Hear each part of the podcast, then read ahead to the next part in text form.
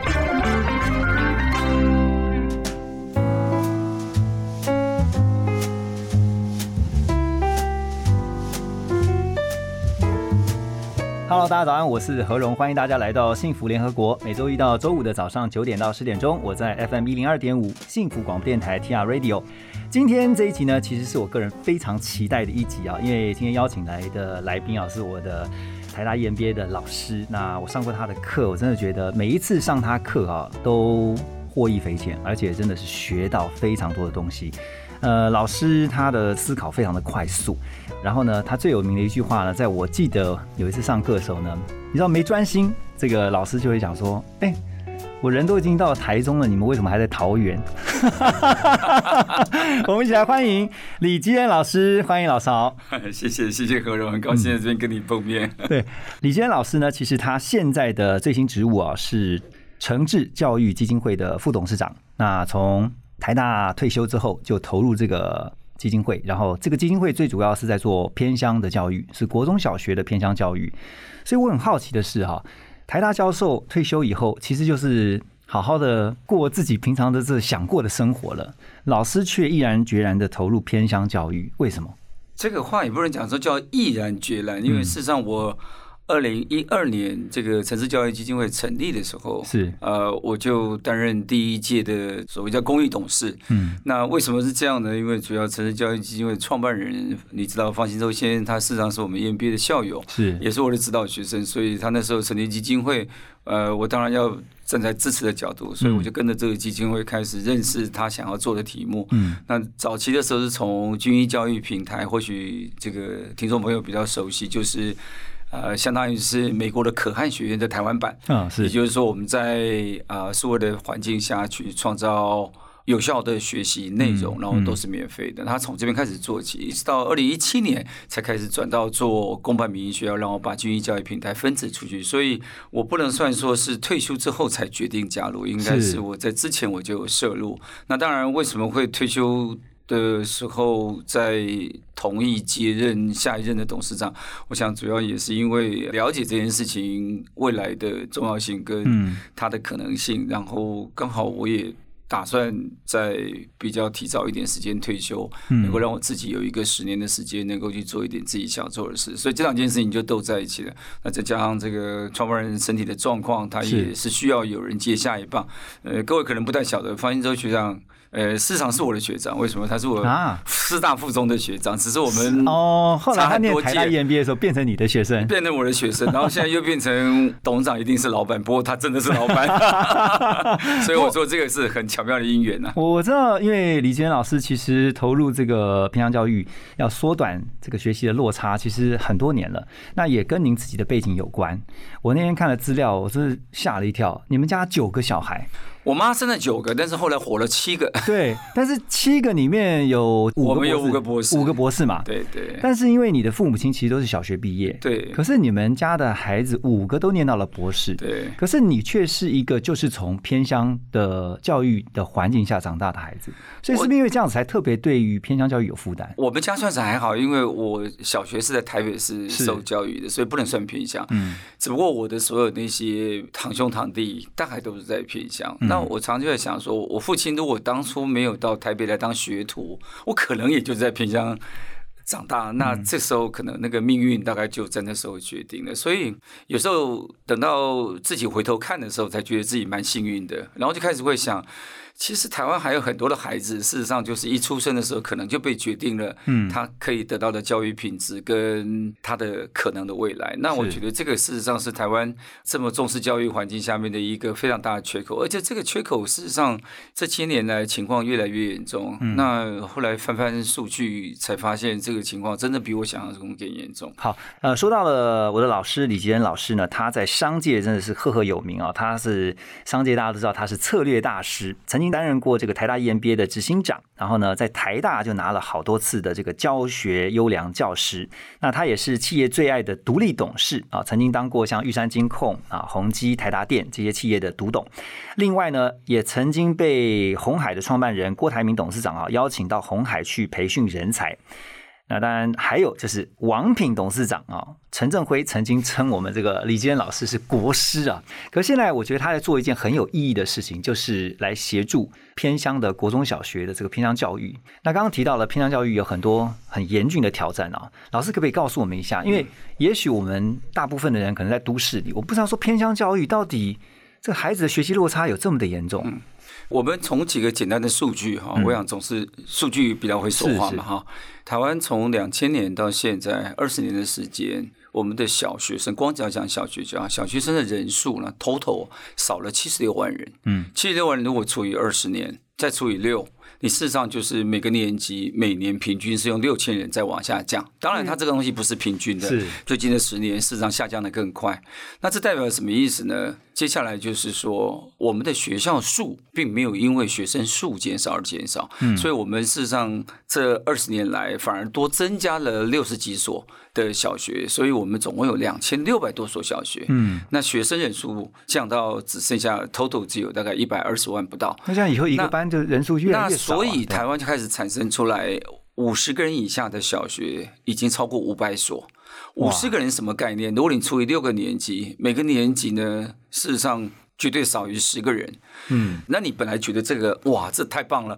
他明年得到很多资源。可是各位可能不太晓得，我们的经费是跟着孩子数在分配的，所以呢，它事实上只有两 percent，甚至可能只有五 percent 的资源。嗯。来去做这个教育，这里面开始就产生了若干的问题。那第一个问题当然就是老师的数量就不能多，因为你班级数没有多，嗯那老师就没有同才。老师一个人在教室里面，可能面对的就是三五个孩子，这三五个孩子可能是两三种不同的程度。那原因就在于，因为偏向的地区，事实上就是社经地位相对比较低落，因为我们经济活动没有的话，家庭的这个收入啊什么都比较差，所以爸妈呢，他对于教育的支持力量相对比起在都会就少很多。所以这双重压力底下，你就发现小孩子通常呢，他事实上是在参差不齐的程度底下在做学习。所以如果你没没有用不一样的教学方法。你事实上是没有办法产生那个结果，所以就会造成变成小孩子他今天一旦诞生在偏乡，其实这是他不能选择的，嗯，但他就必须要受比较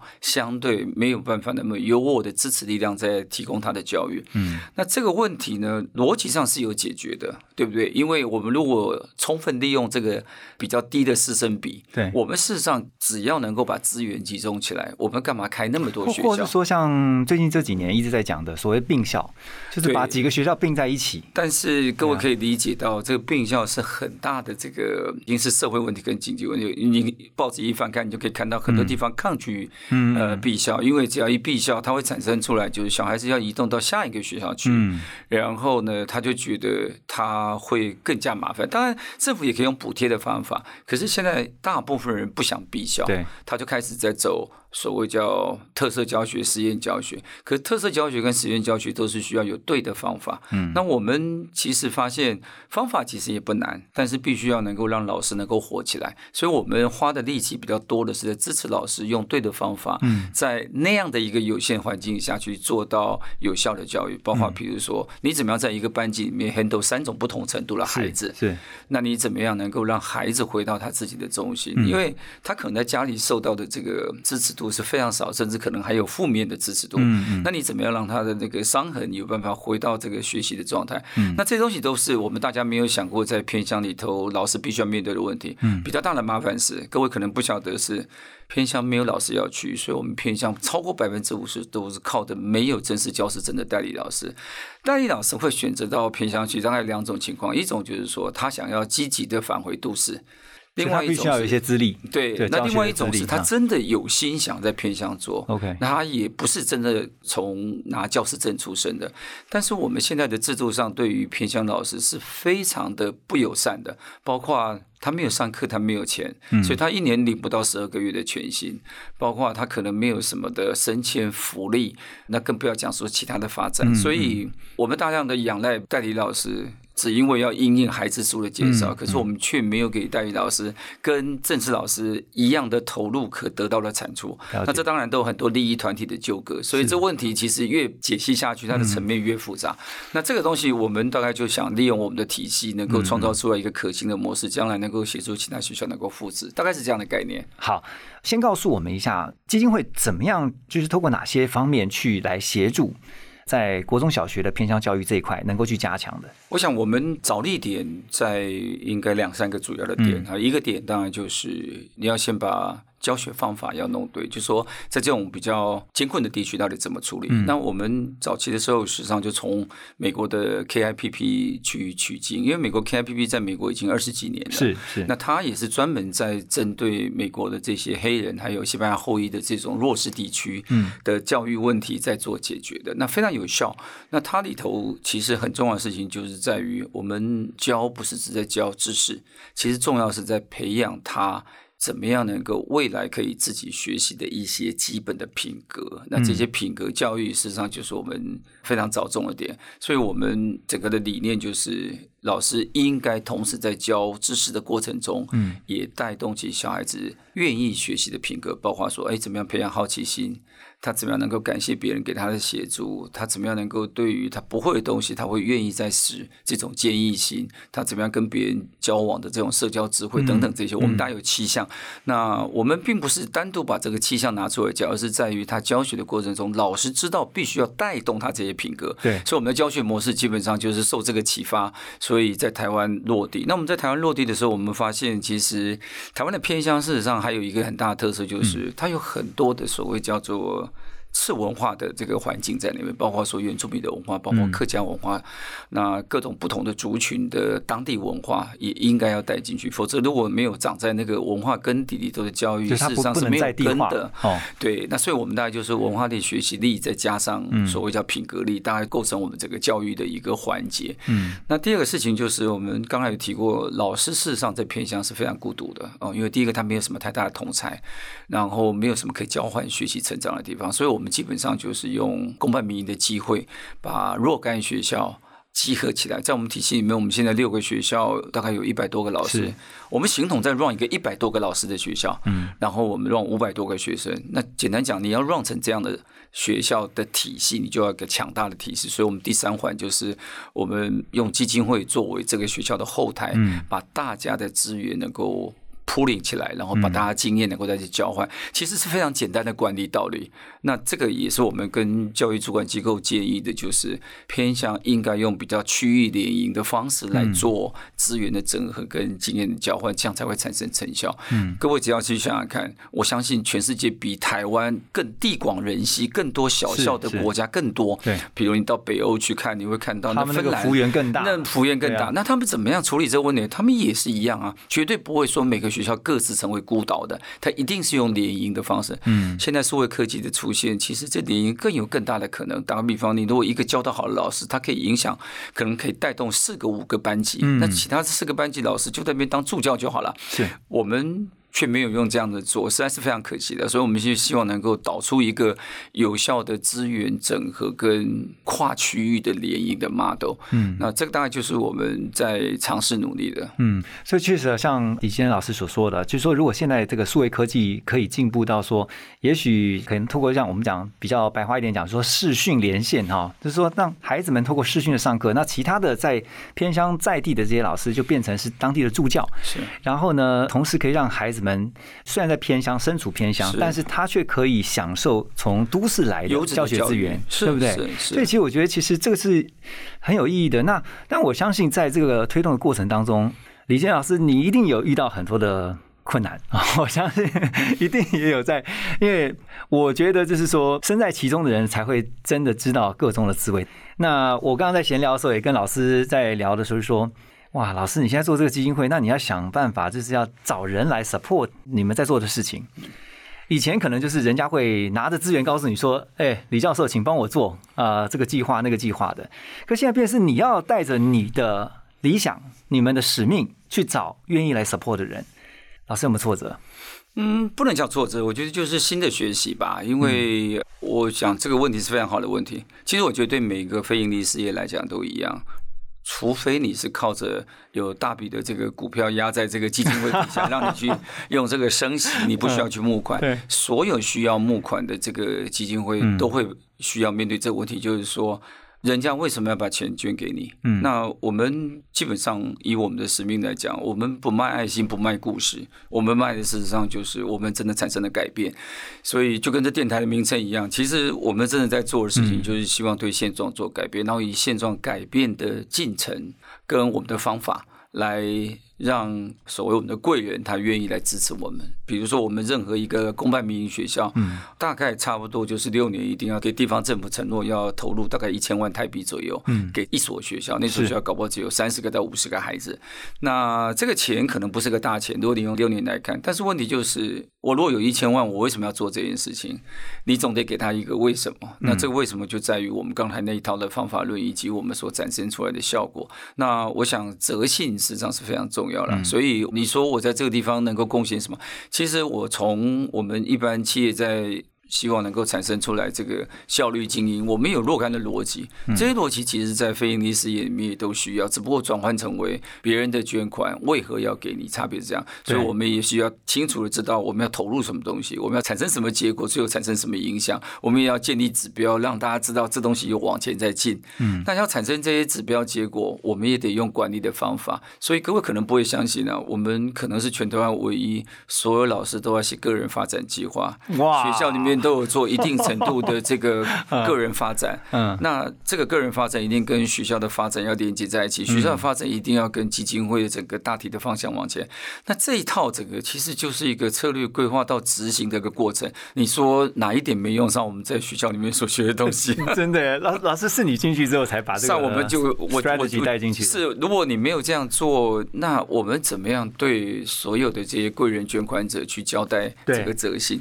那我觉得这个对我来讲是非常大的学习。嗯就说其实只有有效的管理跟无效的管理，也没有什么叫做一般企业管理跟非盈利事业管理。嗯，逻辑其实是非常相近的。当然，差别在于一点就是，我们这边没有非常高的诱因，不会像外头一样说做得好有赏。这个都是公立学校在公家的环境里头，其实你是很难用。有形的诱因，所以它的挑战度其实更高，因为你要驱动它的无形诱因。那他为什么愿意这样做？所以其实是挑战度反而真的比一般企业来高。这就是我觉得我退休后给自己十年时间，想要给自己再做一个更高强度的历练。我之前记得在上李坚老师的课的时候，我常常觉得，其实他在这个谈笑风生的这个上课的气氛当中呢，其实常常会有很多很有见地的见解，还有就是他提出给很多在台下学生们一些很有效的策略哈。那如今呢，他也把这样的策略带进他现在所做的这个协助国中小学的偏向教育当中。那等一下回来呢，我们继续要请教一下，因为我相信在过程当中一定也有很多是老师观察到说有让你很感动的，就像你讲说，非营利组织其实它是没有所谓金钱上面的一些实际的 reward，可是它却有很多是你会觉得我做这件事情是值得的。常常我们听到一句话说，教育可以改变一个人的命运，这句话是真的。那我也相信，因为其实，在偏乡，刚刚李杰仁老师所提到的很多的家庭啊，很多的孩子，因为学习的资源比较贫乏，所以其实对他们来说，也许人生就没有办法翻转，唯有教育能够是其中一个可以解决之道哈。那在过程当中，老师能不能分享一些你所观察到或者你实际感受到的，真的像您刚刚讲的，这个改变带给你觉得我做这个事情好快乐？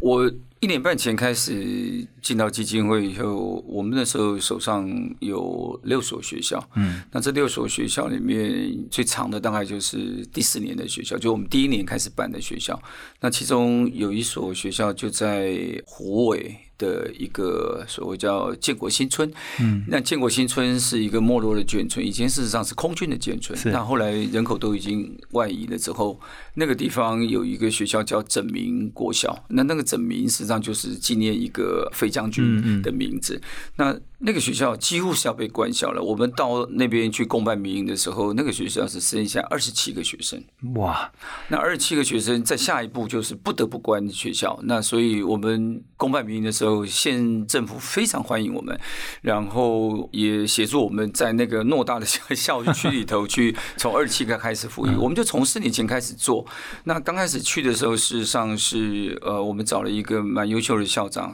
叫林玉兴校长。那他本身也在很多的小校里面担任过，然后也是我们第一批送出去到外国考察的老师，所以。他非常乐意做这件事情，然后几乎所有的老师，因为各位知道，如果一旦公办民营的话，所有老师可以选择离开，他不要跟着公办民营，他可以 优先配发到其他学校。是，那所以他几乎是。重新找了一批年轻的老师，这边年轻的老师大概很大的比例都是为台湾而教 TFT 的老师。如果大家知道这个计划的话，那这些都是很热血的，而且绝大部分都是代理老师，都是没有教师证的。所以他们大概就在这十几个老师的努力底下，各位不会相信呢。我昨天才从那边回来，这个学校今年申请第二班成立，也就是说，本来只有一个年级一个班。经过了四年之后，学生人数到达一百一十几个人。哇！然后县政府同意他明年开始要招收第二个一年级的班。嗯，所以他就标准的就像是叫做富裕成功。那这个怎么样会到达今天这样的状况？其实我觉得这每个老师真的就是把他的这个生活啊，几乎就跟那个学校结合在一起。然后每一个人就像在带自己的孩子一样。那我觉得我们的教育方法其实可以看到蛮明显的改变，就在于当小孩子认识。到这些品格是一个什么重要的事情，而且事实上有个环境在支持着他去发展这些品格，这些品格对他的学习。你可以看到带动那个效果是非常明显的哈，所以呃，我觉得从这几年的实证上面看到，我觉得这个模式是可行的。所以，我们今年开始发生第一件事情，就是有另外三所不是我们所投资的学校跟公办民营的学校，他也愿意用我们的教育方法，我们也就免费协助他们，然后用这个学校去协助另外一个学校。所以理论上说起来，我们今年已经从六所又扩张到九所学校了哈。那所以这大。大概就是我觉得我看到的这个可能性啦，主要在这个地方。那你说小孩子的改变，你从他上课的行为，你就可以看得出来，他到底是热爱学习呢，还是说他是躲在一个角落里面玩，或者他是有暴力倾向？平常你讲，我们面对的另外一个很大的挑战，就在于很多小孩子在。不利的环境底下里头，他事实上心中是有非常多的伤痕。对，他的伤痕其实是没有平复之前，没有把它梳理之前，嗯，他是无法学习的。是，所以我们的老师都必须要学所谓叫做我们叫做社会情绪学习的方法论。那怎么样让导引的小孩能够走出他的阴影，开始展开学习？嗯。我觉得这都是令人非常，我至少我在大学我都没有碰过像这样的事情，我还需要去协助学生走出他的阴影。对，那大概只有好像心理辅导室的老师需要做的。是是。所以到处都是新学习，觉得都非常感动。之前看到一篇报道，然后我特别印象很深刻的就是提到了这个偏向教育啊，李坚教授在回答这个记者的提问说，为什么要做这样的事情？我记得老师那时候提到说，用这个辛德勒的名单当做例子，就是说能救一个是一个。其实我听到这样，我其实很感动，对。老师，这是你的初衷嘛？对，一定是你。我只是心中有很大的联想，觉得当年辛德勒在最后协助犹太人是逃离最后那段集中营的日子的那种心情，大概跟我们现在看到的偏向孩子一样。因为你只要想到台湾的小孩子现在数量已经少到这么多了，那每一个孩子，你可以想见，如果他今天在他的小学的教育。没有让他有办法衔接到国中教育，嗯，我们的社会里面就产生了一个可能需要更多的力量来协助，才会不至于造成问题的一个孩子。那所以这一来一回，事实上是差非常多。所以，与其说我们在救孩子，其实我们在救整个社会。嗯，否则你可以想见，这些小孩子可能到了国中，他就可能被针头吸收，他可能被黑道吸收，是因为他没有办法跟上学校。学校里头也本来像隔离的状态，因为他完全跟不上进度。是，所以。我们在我们的体系里面，其实一直强调品格。另外一个就是品格的内涵里头，其实就在驱动他一个所谓我们叫成长性的思维。是所谓成长性的思维，就是说他对于失败，他会觉得是他还有学习空间；他对于看到别人成功，他会帮他庆贺。嗯，甚至他对于自己的失败，他也会觉得非常感谢，因为他才有再成功的机会。那这些东西，如果你从小就让他有这样的观点。我后来才知道，这个是发展心理学里头一个非常重要的一个所谓叫成长性思维的教育。那这个东西呢，我觉得如果从小能够让他建立这样的一个观点，在看待世界跟看待他的成功失败，嗯，我觉得对于他的未来，不管他走到哪里去，就算他今天不是上大学，他其实都不会成为无法学习的人。嗯，那为什么我常常说这东西好像比起我在台大看到的孩子还那个？对，其实平常讲。比较讽刺的是，你今天能够进台大的孩子都是在赢者圈的，赢者圈的孩子没有代表的就是你具有成长性的思维，因为你可能非常怕失败，嗯，你就是因为你没有失败，你才会到这里，是。所以你的行为反而会比较趋避那个失败，嗯然后趋避失败，事实上会让你变成非常选择性的去做你觉得会成功的事情。这其实对一个人成长，事实上是一个像天花板一样把它封住的。嗯所以有时候我会看成功的孩子，其实他只是因为他的资源跟他的幸运，不见得表示他具有一个。真的成长的心态。反过来讲，我们今天在偏向这么劣势的地方，小孩子在这么不利益的环境下，如果我们呢可以帮他植入一个所谓叫成长的心态，他其实一辈子都有学习跟成长的机会。嗯，所以其实这大概就是我觉得做这件事情所看到的可能的改变吧。对，我就印象很深刻，就是说老师有特别提到是在第一现场，就是教育的现场，你看到说。其实很多人会误会说偏乡的孩子会学习嘛，其实你看到的反而是另外一个非常，他们学习力是非常强的，那只是缺乏适当的引导。是哦是是，我们相信每个孩子都可以学习，只是在于说我们有没有对的方法，有没有建构他对的心态。而且光是提问这件事情，他们就是很踊跃的发问哦。是因为你就要让他知道提问没有对错，然后你本来就该学习，嗯，这就是你的好奇。所以我们的七大品格其实就在导引一个正确的行为。那你只要到我们的学校去看，你就可以看到，即使你今天在台东的偏向的布农族的学校，你也会看到那些小孩子的踊跃性。嗯，所以真的，你如果到现场，你就会知道，跟我在大学看到的 真的是非常大的反差，所以会被感动到所以我我说那句话是，我并不是贬义这个嗯台大的孩子，而是在于我们真的要非常小心。呃，尤其最近我也看了一本书，也可以分享给大家，就是那个成功的反思。其实也在探讨这个问题。我们一直相信精英主义，或者是说你透过教育跟努力。你可以造成社会阶级的移动，你可以出人头地，这都没有错。但出人头地之后，你必须要理解，你的成功不是真的只有你的能力，你事实上还带了一点幸运。嗯那幸运来自于你可能的家庭给你的支持，社会给你的支持，也可能很幸运的你没有身在偏向。是所以你反过来，你应该要想的是，你怎么样去协助更多的人能够去平衡这个结构的失衡，嗯，而不是造成像美国我们那个过去几年所看到的这个一跟九十九的这个战争。是那所以其实从片乡，我们还可以看到整个大社会的缩影。从教育，其实你可以看到整个制度的大环节。嗯，所以我还蛮感恩的，觉得说我无意中找到一个蛮有意义的这个学习场域。我觉得也很幸运啊，是陈志能够呃邀请李老师啊现在加入这个团队哈，然后带着这个团队一起为这个偏乡教育尽一份心力。那最后因为时间上的关系，想说如果我们今天有听到的听众，他希望能够来参与的话，他应该怎么样这样做。嗯，很简单，就是其实上网去看一下我们过去做了一些什么东西。我跟方信洲董事长都有一个很大的期许，就是说我们一定要把我们做的事情要清清楚楚的对所有，不管今天有没有捐钱给我们的人做个交代。嗯，那这个里头就是各位可以从我们的公益报告里面开始看到我们到底在做什么。我们对于自己这个公益报告的责心要求的是非常高的。嗯，那当然除了公益报告之外，你其实可以在网站里面看到我们所有的学校的这个发展的情况，然后再连接到每个学校都可以知道这个体系的进展。嗯，如果你真的愿意协助我们的话，那就